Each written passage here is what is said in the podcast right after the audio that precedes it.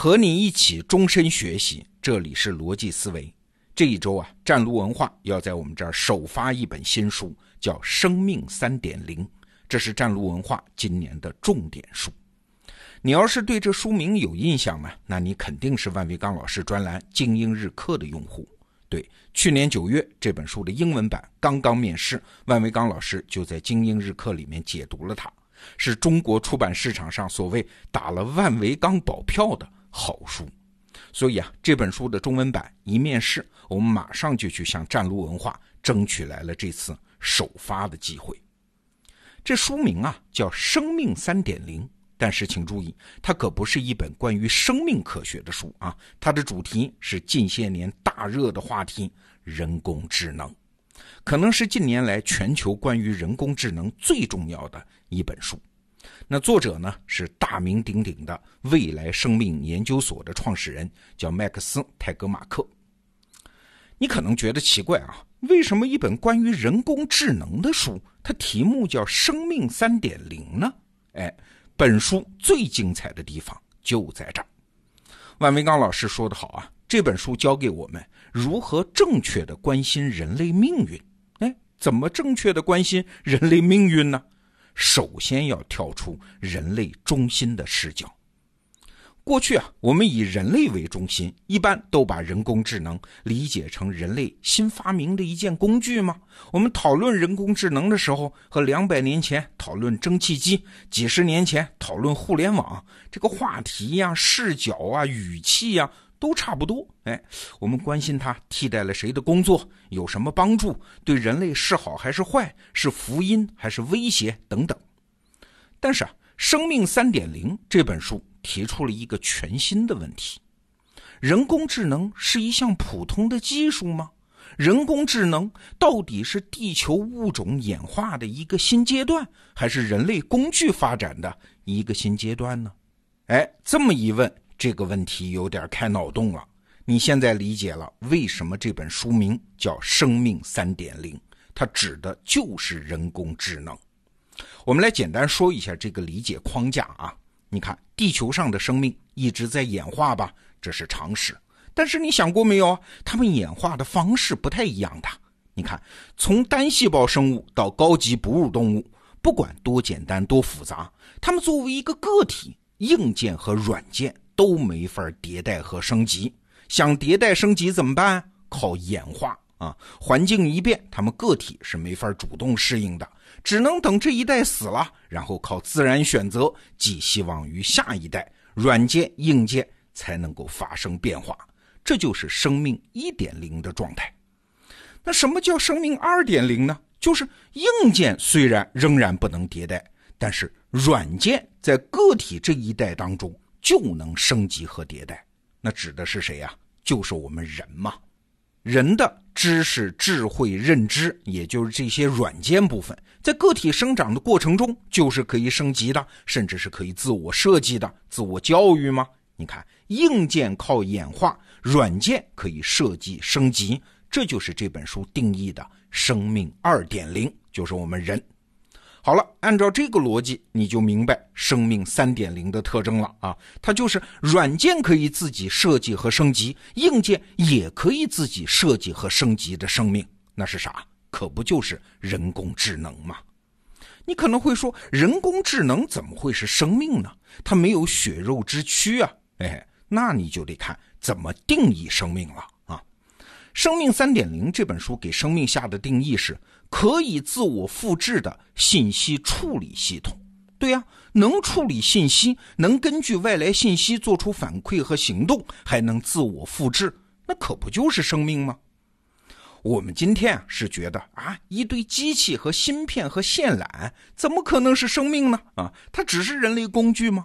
但是你想想，在几十亿年前，那些单细胞生物。如果他们有思想的话啊，他们也会觉得很奇怪啊。那些多细胞生物怎么可能是生命呢？啊，一大群我们这样的单细胞堆在一起，乱七八糟的，奇形怪状的，那个东西怎么能叫生命呢？他们和我们今天一样的，一样会这么想的。所以啊，生命没有什么固定的形态，只要是能对环境做反应，能自我复制，它就具备了生命的特质吗？哎，这么一对照，这人工智能它怎么就不能是生命呢？哎，只要你接受了人工智能可能是下一代生命这个解释框架，我们对它的感受啊、判断呐、预期啊，马上就要发生一系列的变化。我自己读完了这本书啊，至少感觉有以下几个方面的认知是需要调整的。首先要改变的认知啊，是人和人工智能之间的关系。人类呢，难免会有这样的感觉。我们是人工智能的制造者啊，那人工智能就是我们人类的孩子呀。那他是好孩子还是坏孩子呢？如果是坏孩子，我们能不能干脆不生他呢？如果不得不生他，生下来之后，我们怎么能管教好他呢？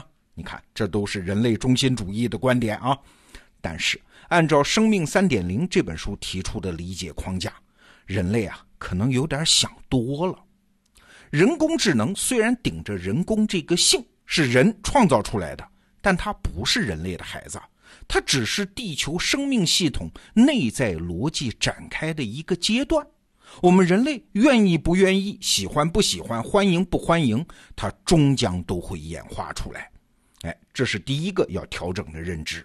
就像几十亿年前的单细胞生物，不管他看多细胞生物多不顺眼，也不管多细胞生物是不是来源于它，他们对这个进程啊。都毫无发言权。好，接下来我们讨论第二个需要调整的认知，是人工智能到来的姿势。我们经常讨论啊，超级人工智能什么时候会出现啊？有人说迫在眉睫，还有几十年；有人说胡扯，远着呢啊。那读完这本《生命三点零》之后，你会发现，哎，这个问题本身的讨论就没有意义，讨论偏了呀。我们最应该知道的不是生命三点零哪一年会出现，而是它会以什么样的姿势出现。这个姿势啊，不是缓缓走来，而是破门而入。就是有一天你突然发现它就降临了，没有那个循序渐进的过程。为啥？你想，生命三点零的定义就是我们刚才讲的，就是人工智能开始可以自己设计硬件和软件，可以自我升级迭代、自我演化。那只要它在逻辑上踏上了第一步台阶，后面的事情就不是人类可以控制和想象的。那是一种什么样的迭代和演化的速度啊？那是算法的速度啊！也许一夜之间，甚至是几个小时，就能完成人类一辈子也完不成的创造。所以呀，有人打了一个形象的比方，说人类和人工智能之间的竞赛，不像是跑步啊，你还能看得见对方渐渐的跑远了，而像是 Windows 系统里面那个小游戏，就是扫雷小游戏啊，只要你触发了爆炸，砰，游戏就结束了，Game Over。啊，所以它什么时候实现不重要，重要的是它一旦实现，它就是人类的最后一个发明，后面创造历史的使命就全交给人工智能了。哎，这是第二个要调整的认知。还有第三个，那就是人工智能一旦实现之后，它的行事作风是什么样的？我们人类动不动想的就是人工智能会不会抢我们的饭碗啊？会取代什么职业啊？会不会反过来屠杀人类啊？等等，你看，这都是以人类为中心的思考框架。但是如果按照《生命三点零》这本书的视角，人工智能是一个全新的生命阶段，那我们现在人类就是生命二点零关切的那些事儿，对他来说根本就不叫事儿。那人工智能会是一种什么样的行事作风呢？简单说就是啊，叫尺度超级大。比如说，对于能源的利用，我们人类啊，生命二点零啊，考虑的是现在能源使用的规模啊，地球上的能源储量啊，开掘的技术啊等等。但是对于人工智能来说，别忘了啊，那是三点零，它可以随时升级硬件和软件，这些考虑都太小儿科了。宇宙间最好用的能源，当然就是太阳能或者是其他的恒星能量。那怎么用呢？物理学家弗里曼·戴森就设想了一个叫戴森球的系统。这不是个小球啊，是一个你能想象的最大的球。简单说，就是在外层空间造一个巨大的球体，把整个太阳整个给包围起来，然后我们人类文明就可以生活在这个球体上。面积绝对够用啊，怎么折腾都可以。建设这么一个球需要的资源从哪儿来呢？因为它太大了。哎，人工智能看来这个解决方法很简单，把木星拆了不就行了吗？你听着有点像胡扯。还是我们借用单细胞生物那个例子来说明啊。单细胞生物天天在一个小池塘里面辛苦地寻找营养物质，他们怎么能够想象生命二点零人类居然能够开采石油和煤炭呢？这就是生命一点零和二点零之间的差距啊！所以人工智能这三点零生命将来会干出什么事儿，我们人类这些二点零生命也是很难设想的，甚至他们干出来了，我们都感知不到。